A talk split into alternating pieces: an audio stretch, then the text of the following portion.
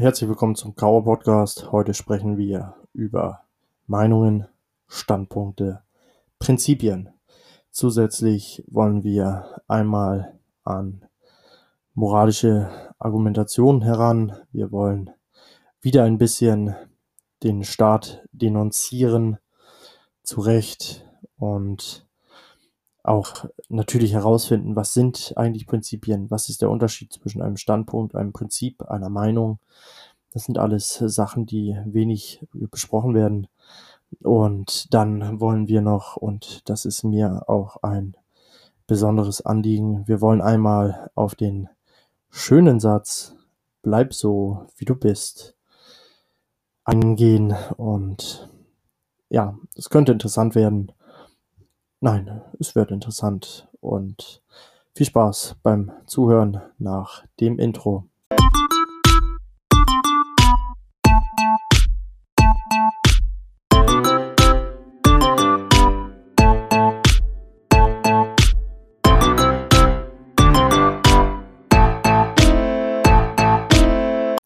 Sie sehen wie folgt aus und sie sind immer mit viel Moral gespickt, aber mit wenig Intelligenz und mit gar keiner Ökonomie.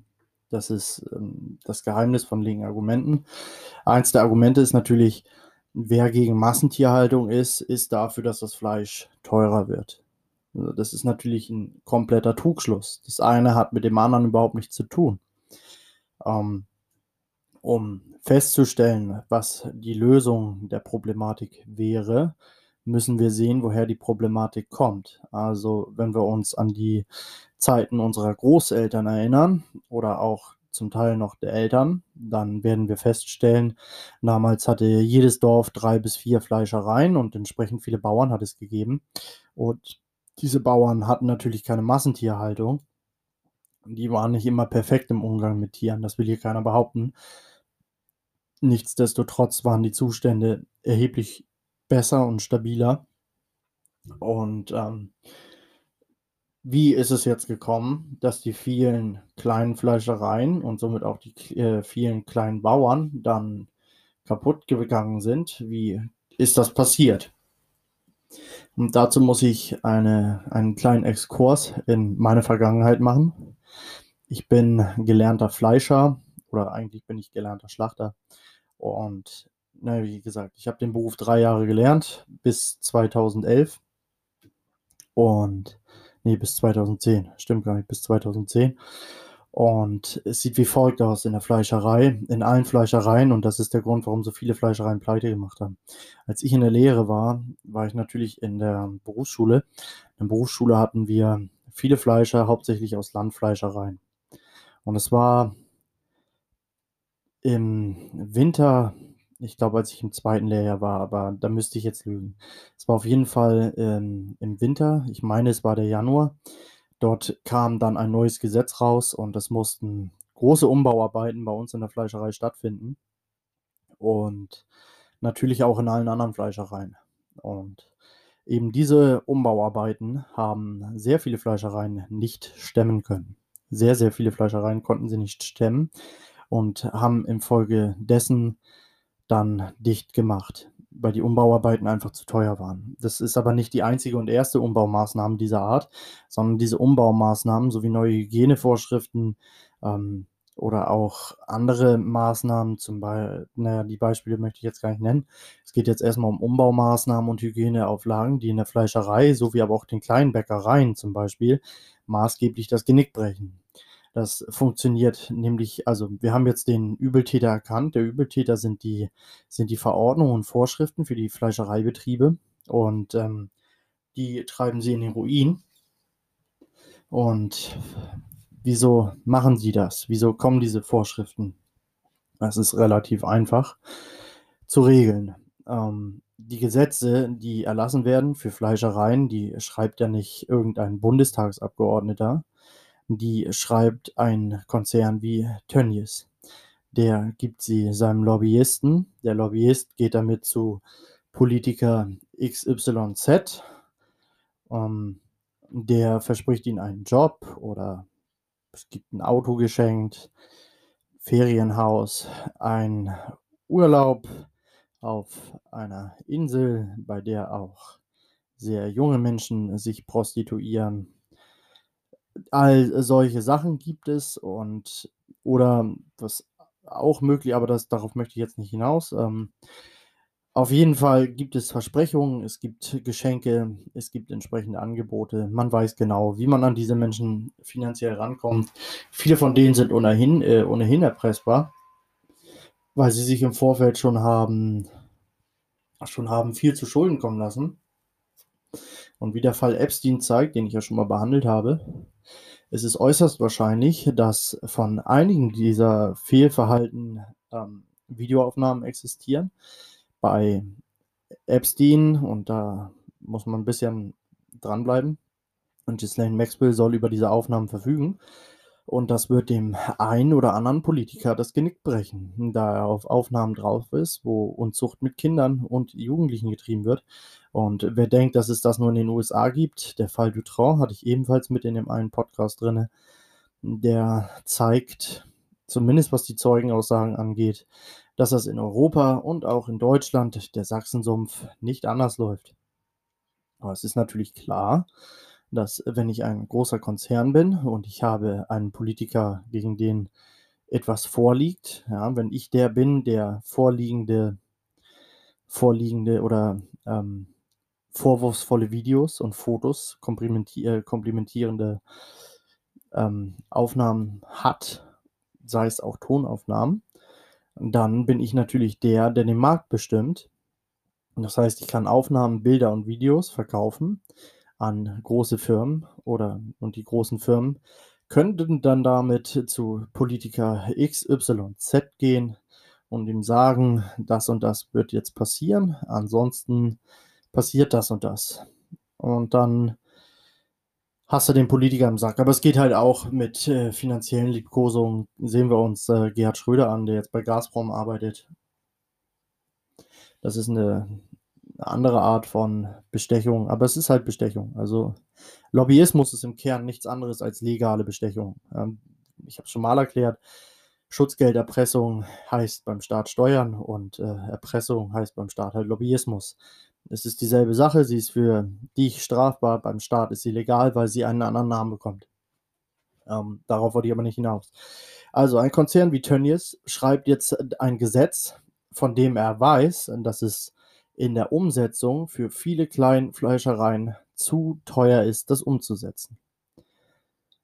Das tut er natürlich, damit die kleinen Fleischereien wegbrechen und somit eine größere, eine größere Marge an Kunden freigelegt wird.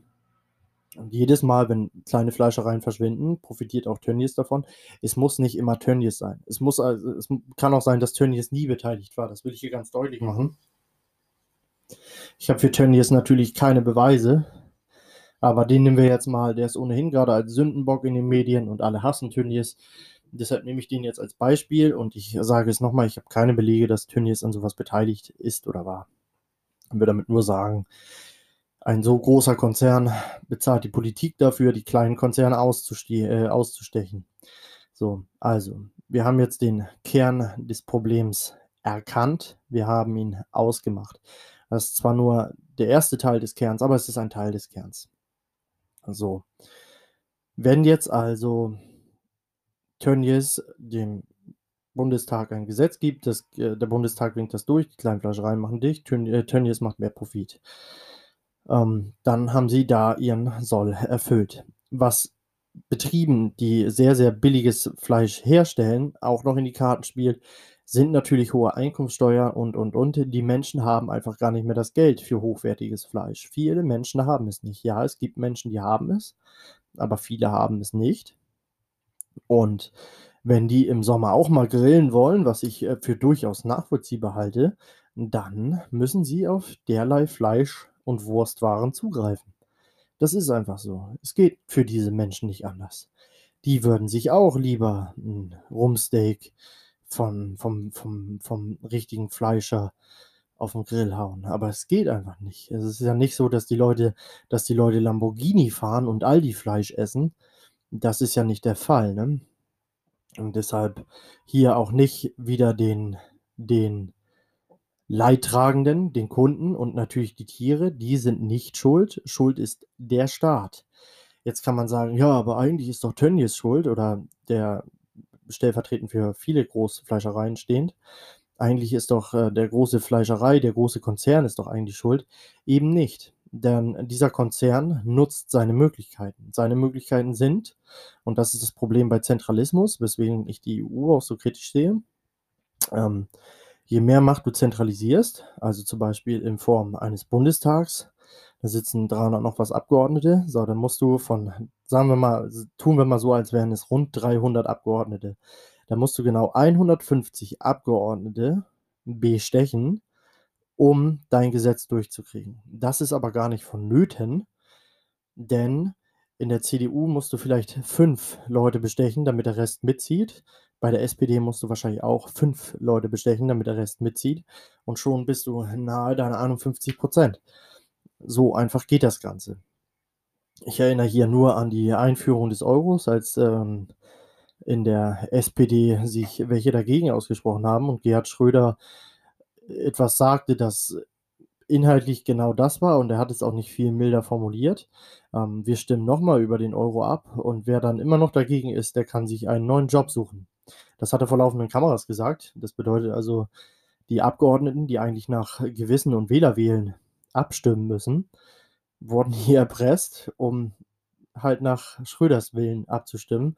Das bedeutet, zu der Zeit in der SPD hätte es nachweislich gereicht, Schröder in Form von Gazprom zum Beispiel Schröder in Form von Gazprom oder anderen Unternehmen zu bestechen, um die gesamte SPD zu haben. Und die hatten damals, ich glaube, knapp über 40 Prozent. So, damit hat man den Löwenanteil drin, sondern sind das noch ein paar kleine einzelne Abgeordnete, die im Grunde gar keine Rolle spielen. Und genau so werden Gesetze erlassen, die kleine Fleischereien zerstören. So macht man das. Und deshalb ist der Schuldige der Staat. Und Jetzt werden viele sagen: „Na ja, dann ist es halt der dumme Wähler.“ Ähm, der Wähler ist uninformiert häufig und es sollte Ihre Aufgabe sein, wenn Sie informierter sind, und das sind Sie, wenn Sie meinen Podcast hören, andere über diese logischen Herleitungen, wie ich sie Ihnen präsentiere, ein bisschen mitzuziehen, ein bisschen die wirklichen Tatsachen zu präsentieren. Also, wie ich das eben erörtert habe, das ist so leicht und so logisch, dass es jedem klar sein muss. Aber man kann es auch einfach rückwirkend anhand von von Gesetzeserlassen nachvollziehen, wie das abgelaufen ist. Also, gerade in Sachen, ähm, Lebensmittelhygiene ist das so einfach nachzuweisen und also, es ist gar kein Problem. Können natürlich nicht nachweisen, dass eine Firma das Gesetz geschrieben hat, aber der Bundestag hätte ja prinzipiell kein Interesse dran, wenn es da nicht Einzel Einzelpersonen gäbe, die davon profitieren. Denn die Arbeitslosenzahlen steigen dadurch auch. Aber was soll's. So, das ist so die Grundgeschichte. Das war der Kern des Depu äh, Disputs zwischen mir und dem Maximilian. Und was ist nun daraus geworden? Was Sie über mich wissen müssen, ich war im Jahr 2016 und 17 und ich glaube auch noch 18 war ich Vegetarier. Ich aß also kein Fleisch über diesen Zeitraum, weil ich weniger informiert war, als ich es heute bin. Und, ähm, ich war in dieser Zeit Vegetarier und nun warf mir Maximilian vor: „Na du musst da auch mal zu deinem Standpunkt stehen. Wenn du der Meinung bist, du musst Vegetarier sein fürs Tierwohl“ und das war ich, „dann musst du zu deinem Standpunkt stehen.“ Und das ist einer der der schlimmsten oder das ist einer der der nutzlosesten Sachen, die man sagen kann. Niemand sollte unbeirrt zu seinem Standpunkt stehen. Niemand sollte das. Es macht einfach keinen Sinn. Wir haben niemals, zu keinem Zeitpunkt alle Fakten über eine Sache. Niemals. Die haben wir einfach nicht. Es gibt keinen Zeitpunkt, wo Sie zu einer Thematik alle Fakten haben. Den gibt es nicht. Das bedeutet, sie bekommen einen Teil der Fakten, oft schon aus den Mainstream-Medien, und da bekommen sie nur den Teil, den sie hören, so, äh, den sie hören sollen, damit sie sich die Meinung bilden, die sie haben sollen. und dann entsprechend reagieren, so wie eben mit dem Fleisch, ja. Sie werden in den Medien niemals hören, dass es an Gesetzes ähm, liegt, dass so viele Kleinfleischereien pleitegegangen sind, so wie Kleinbauern, wo es den Tieren deutlich besser ging und das eigentlich ein Staatsverschulden ist. Sie werden immer hören, die Leute kaufen zu billig Fleisch, da muss mehr Steuern drauf. Und Sie sehen es, die Menschen nicken das ab. Ja, ja, wir wollen mehr Steuern auf Fleisch. Und ähm, obwohl die Menschen natürlich eine minimale Mitschuld tragen, aber der Hauptschuldige ist der Staat. Aber das werden Sie da nicht hören. Sie hören aber das Grundproblem und dann Ausflüchte, wie es entstanden ist. So, das Grundproblem in diesem Fall ist halt die Massentierhaltung. Worauf wollte ich hinaus? Also, wenn Sie eine Meinung haben, Sie oder wenn Sie sich eine Meinung bilden, kriegen Sie erstmal eine Grundinformation. Es gibt immer die Grundinformation. Was ist das große Ganze? Wie sieht das, wie sieht das Gesamtfeld aus? Ja, so, ähm, nehmen wir an, es ist ein Fußballspiel, Sie sind Werder Bremen-Fan und Dortmund spielt gegen Bayern. Sie stehen beiden Vereinen komplett neutral gegenüber und gucken sich das Spiel auch nicht an. Am nächsten Tag lesen Sie in der Zeitung oder auf dem Titelblatt der Zeitung, FC Bayern gewinnt 2-0. Dann denken Sie, mh, hm, FC Bayern war wohl die bessere Mannschaft. Jetzt kommen Sie auf die Arbeit und ein erboster Dortmund-Fan schildert Ihnen, wie der Schiedsrichter drei Elfmeter für Bayern gegeben hat, von dem der Dortmunder Torwart zwei Tollkühn halten konnte. Ein Tor von den Dortmundern wurde nicht gezählt, obwohl das 100% rechtens gewesen wäre. Es hat fünf Fouls von Bayern gegeben, die nicht gewertet wurden. Und das äh, letzte Tor von den Bayern war gar nicht über der Linie, obwohl mit der neuen Technik ist das nicht mehr möglich. Aber Sie wissen, worauf ich hinaus will. Also das wäre eigentlich kein Sieg für Bayern gewesen nach seiner Schilderung, sondern für Dortmund. Jetzt haben Sie zur selben Thematik neue Informationen. Wenn Sie die Person, die Ihnen das mitteilt, für glaubwürdig halten, dann werden Sie sich ja nicht hinstellen und sagen, ist egal. Ich habe mir heute Morgen eine Meinung gebildet, Bayern hat besser gespielt.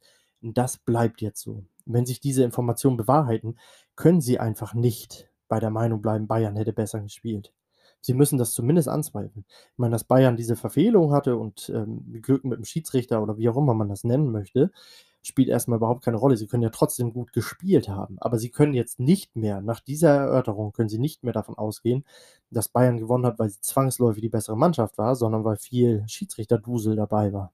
Ja, das ist die neue Information, die Sie haben.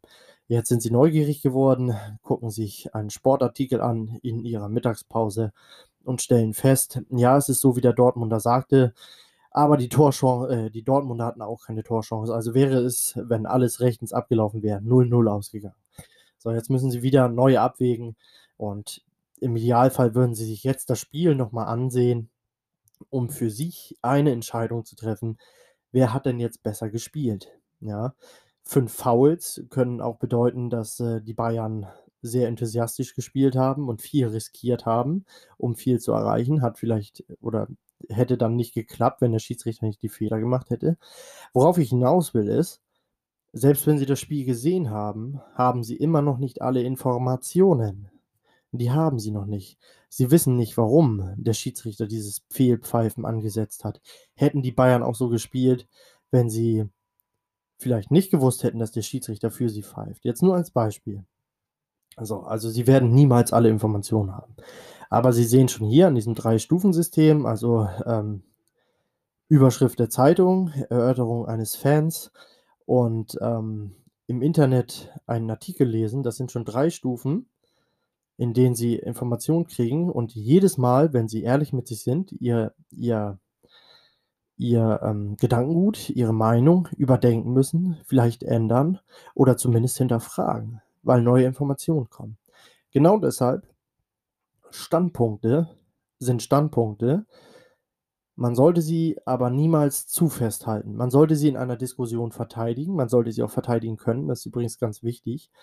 Ähm, eins oder ein ganz deutliches Zeichen dafür, ob sie sich eine Meinung selber gebildet haben oder eine Meinung gebildet bekommen haben über zum Beispiel Propaganda oder Beeinflussung durch ähm, Menschen, denen das ein Thema ist, das ihnen am Herzen liegt, liegt ähm, finden sie darin, ob sie für die Sache, für die sie vermeintlich sind, auch argumentieren können. Und stellen Sie sich selbst ruhig zwei, drei harte Fragen. Sie werden feststellen, bei vielen Themen werden Sie feststellen, dass Sie gar nicht wirklich logisch für den Standpunkt, den Sie zu vertreten meinen, argumentieren können. Das ist immer ein sehr, sehr guter Test.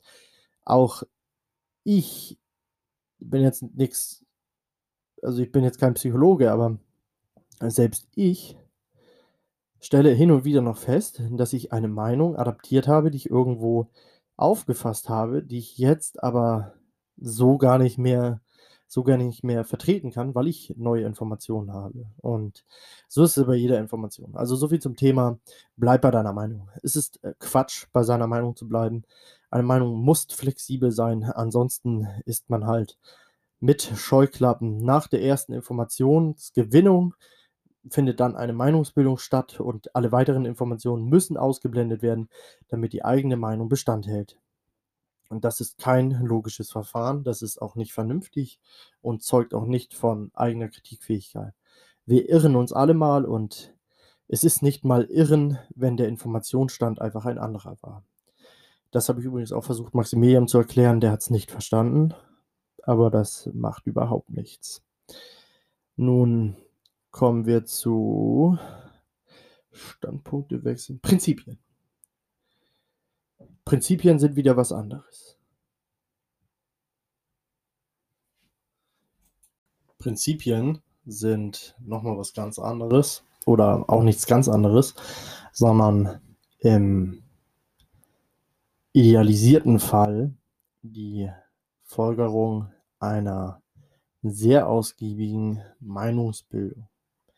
Das bedeutet, mein Prinzip ist es immer, für Freiheit zu stehen. Immer. Ähm, das ist aber nichts, das ich von heute auf morgen entscheide. Prinzipien setze ich so lange durch und ich setze mich so lange für meine Prinzipien ein, bis neue Informationen da sind. Aber, und das ist jetzt der große, der große Knackpunkt, es ist nicht wie, eine, wie bei einer Meinung oder einem Standpunkt. Meine Prinzipien fußen auf sehr gut erarbeiteten Daten, auf, auf Dingen, die ich über Jahre gesammelt habe, auf Dingen, die ich über Jahre mir eine Meinung gebildet habe, meine Meinung ausgearbeitet habe, auch die Meinung gewechselt habe, bis ich sage, jetzt bin ich an einem Punkt, wo prinzipiell nichts mehr kommen kann, dass das groß umwirft. Kommt es aber doch irgendwie, und ich kann es mir nicht mal, ich kann mir nicht mal ein Beispiel einlassen, wenn es um den Standpunkt der Freiheit, äh, um das Prinzip der Freiheit geht, da sollte da irgendwie eine gegenteilige Information kommen. Und wie gesagt, ich kann mir nicht mal eine vorstellen, weil ich sie so ausführlich er, äh, erarbeitet habe. Dann wäre ich auch bereit, dieses Prinzip zu kippen aufgrund neuer Informationen. Aber das müsste schon ein großes Ding sein, das so unwahrscheinlich ist, wie es nur sein kann, da ich mich ja ausgiebig informiert habe. Also ein Prinzip ist eine Meinung, die im Wesen verfestigt wird nach langjähriger Informationsgewinnung. Das ist ein Prinzip. Deshalb steht das Prinzip fester als Meinungen und Standpunkte. So viel zum Prinzip. Das ist sehr, sehr wichtig, wie ich finde. Denn das Wort Prinzip wird heute sehr inflationär genutzt.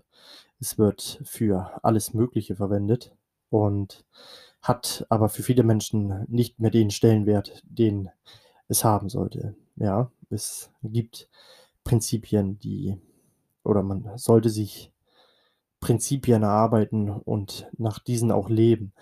Ähm, Prinzipien werden auch in der Regel moralisch abbewogen. Das ist immer ein Teil des Denkprozesses. Das können wir gar nicht, gar nicht rausfiltern, dass ein Prinzip auch moralische Einflüsse hat. Und das ist auch gut so, denn wir müssen uns mit unseren Prinzipien auch wohlfühlen. Und wenn ich mich für Freiheit einsetze und immer wieder positiv von der Freiheit spreche, dann, weil das ein Prinzip von mir ist. Wie gesagt, sollten gegenteilige Informationen kommen, und ich höre mir alles an.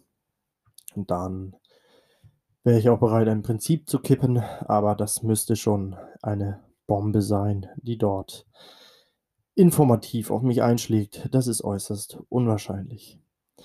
Wo wir bei den Standpunkten, Prinzipien und Meinungen sind bringt mich das zu einem anderen Thema und das Thema ist: „Bleib so, wie du bist.“ Ähm, Motrip hat einen bekannten Song gemacht, vielleicht sein erfolgreichster: „Lass die anderen sich verändern, doch bleib so, wie du bist.“ Das ist als Liebeserklärung gut, aber wenn ich die einzige Gelegenheit, wo ich zu jemandem sagen würde: „Bleib so, wie du bist“, ist die, in der ich und er in einer Firma auf derselben Rangstufe stehen und über uns ein Job frei geworden ist. Dann würde ich jemandem sagen: „Bleib so, wie du bist“, weil ich den Job haben will.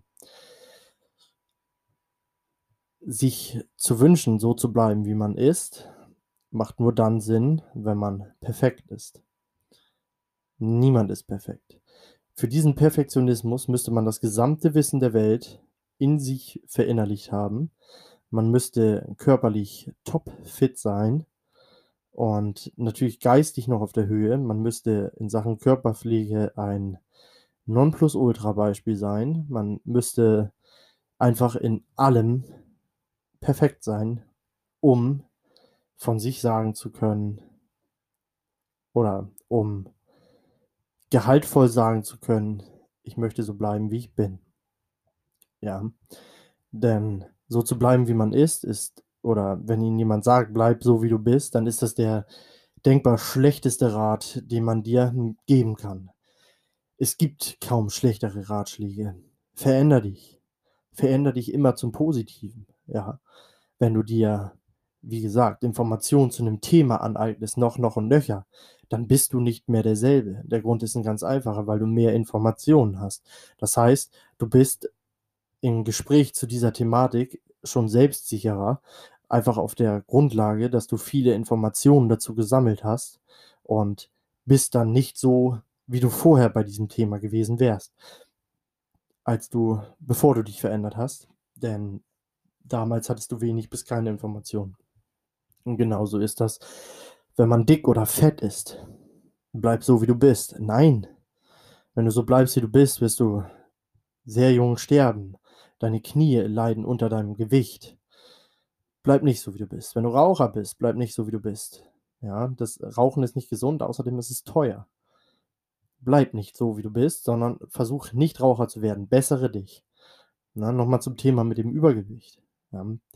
Bleib so, wie du bist, ist 'n ist ist ist ein ein ein gesundheitsgefährdender Ratschlag in diesem Moment, ja. Sag ihm lieber die Wahrheit oder oder sag lieber das, was Sinn macht. Bleib nicht so, wie du bist, ähm, werd dünn.